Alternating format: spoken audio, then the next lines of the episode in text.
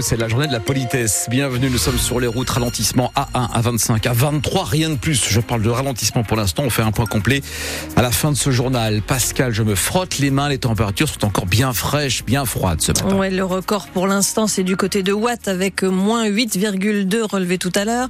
Le gel euh, généralisé et du soleil également généralisé. Pascal Thiebol, l'appel d'offres pour la reprise de Valdune est prolongé de 15 jours. Valdune, dernière entreprise française à fabriquer des roues et des essieux pour l'industrie ferroviaire, placée en redressement judiciaire depuis le mois de novembre. Elle compte deux sites, l'un à Lefrancouc, dans le Dunkerquois, l'autre à Trissin-Léger, dans le Valenciennois.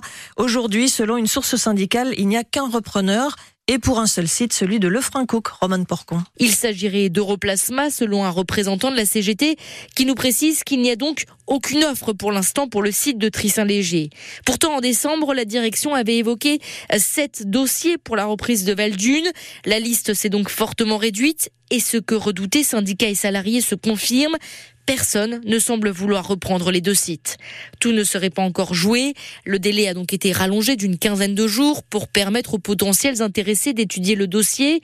En tout cas, dans une tribune publiée hier, plusieurs élus locaux, euh, dont Xavier Bertrand, le président de la région, Marine Tondelier, euh, conseillère euh, régionale des Hauts-de-France, ou encore Fabien Roussel, le député PCF du Nord, et des représentants de la CGT, ont appelé l'État à sauver Valdune en utilisant, je cite, les leviers particuliers dont il dispose pour trouver un repreneur fiable pour la société, pour ses signataires, un avenir est encore possible pour les deux sites nordistes qui emploient près de 320 personnes. Des assemblées générales des salariés et représentants de Valdune doivent se tenir ce matin à Trissin-Léger euh, à 10h et à 13h à Lefrancouc. Du mieux pour la récolte 2023 de pommes de terre en France, en hausse de 13% dans le Nord-Pas-de-Calais par rapport à l'année précédente qui avait été quand même catastrophique. L'interprofession euh, qui dressait ce bilan note des pertes de plus importantes, de plus en plus importantes liées aux conditions météorologiques et climatiques en Europe. Et d'ailleurs, il y aura dans les Hauts-de-France des pertes qui ne sont pas encore chiffrées dans les zones où les sols ont été inondés. 8h02 sur France Bleu Nord et un feu de toiture hier soir à Fétubert dans le Pas-de-Calais. Une vingtaine de pompiers sont intervenus vers 19h dans un corps de ferme.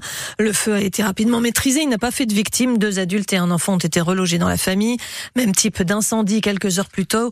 Euh, cette fois près de Bapaume à Vauvrecourt avec une grande partie de la toiture d'une maison également partie en fumée. Des incendies, les pompiers du Nord en ont traité 10 000 en 2023. Hier, à l'occasion de la présentation de leurs vœux en préfecture à Lille, ils ont présenté le bilan de leur activité de l'année. En moyenne, 476 interventions par jour pour les pompiers du Nord, 146 000 victimes prises en charge avec un temps de réaction parmi les meilleurs de France, 1 minute 44 entre l'appel et le départ d'un véhicule.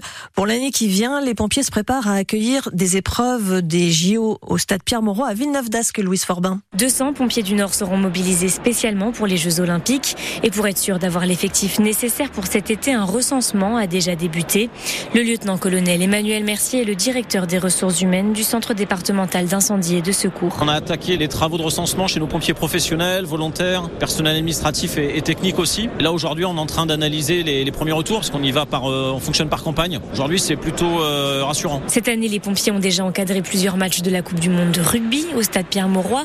Un bon entraînement pour les JO selon le lieutenant colonel Daniel Posé, en charge de l'événement pour les pompiers du Nord. La Coupe du Monde de rugby, c'était une, répétition pour les, pour les JO, puisqu'on est sur le même dispositif.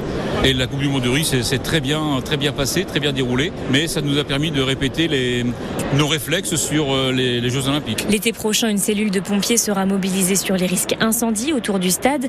Mais ce n'est pas l'unique enjeu. Les moyens sont euh, plutôt euh, réglés sur le risque d'attentat. On est sur un contexte géopolitique qui fait qu'à un moment donné, on est obligé de penser au risque, mais voilà, on n'est pas plus inquiet que ça et le dispositif sera à la hauteur du risque reconnu. Pour encadrer l'événement, les pompiers du Nord auront également le soutien des autres soldats du feu de la région.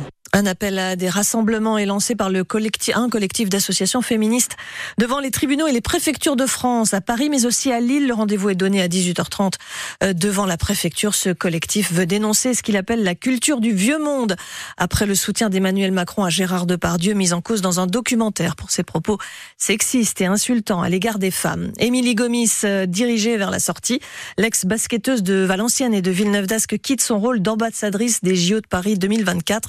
De deux jours après l'attaque du Hamas contre Israël. Elle avait publié sur les réseaux sociaux un message polémique. Émilie Gomis a présenté ses excuses. Elle reconnaît une maladresse, mais nie toute accusation d'antisémitisme. 8h05 sur France Bleu Nord, l'histoire des mineurs polonais de la région en version rap. C'est à découvrir ce soir en avant-première au Colisée à Lens. Le rappeur nordiste MC Lapko est à l'origine du projet Polonia. 24 titres au total sur les liens entre la Pologne et le bassin minier.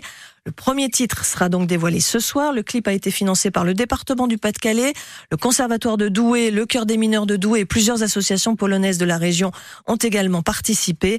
MC Lapko, qui s'appelle en fait Yannick Dudkiewicz, a choisi le rap pour toucher les descendants des Polonais qui ne connaissent pas forcément leur histoire. C'est l'un de mes objectifs quelque part, puisque hum, la Polonia, elle a marqué l'histoire du bassin minier, elle a, façonné euh, sa culture, son identité, euh, etc. Mais la pyramide âges fait qu'à un moment donné, euh, les anciens nous quittent avec leurs histoires. Et chez les jeunes, ben, comme moi le premier, hein, il y a une assimilation, une intégration qui est de plus en plus évidente et flagrante. Et c'est pas toujours évident pour un jeune de parfois ne pas pouvoir ou ne pas vouloir reprendre le, flambeau d'une histoire. Mais je trouve que faut pas oublier parce que bah, c'est important de savoir qui on est, c'est important de savoir euh, d'où on vient, pourquoi j'ai un nom euh, parfois aussi compliqué qui se termine en ski, en ska, Euh, et c'est un peu ça que j'ai envie de dire aux jeunes, c'est que hum, on est fier d'être français, on est intégré, on est assimilé, mais faut pas oublier que des vies ont été bouleversées justement pour permettre aux descendants d'avoir une vie acceptable. N'oubliez pas quoi. Et vous avez forcément envie d'entendre un petit peu de ce rap qui sera présenté ce soir au Colisée à Lens. Rendez-vous euh, dans 10 minutes. Terence Atman, né à Boulogne-sur-Mer il y a 22 ans, est sorti vainqueur de son deuxième match de qualification pour l'Open d'Australie de tennis. Demain, il sera opposé à l'Américain Emilio Nava. Il est 147e joueur mondial. Ce sera donc le dernier match avant d'atteindre le tableau final. Et dans ce tableau final, on connaît maintenant le tirage du premier tour chez les Françaises. La Lilloise Océane Dodin sera opposée dimanche à la Chinoise Zhu Lin. Les handballeurs de l'équipe de France ont remporté leur premier match de l'Euro hier soir devant plus de 50 000 spectateurs au stade de Düsseldorf en Allemagne. Les Bleus ont facilement dominé la Macédoine du Nord 39 à 29.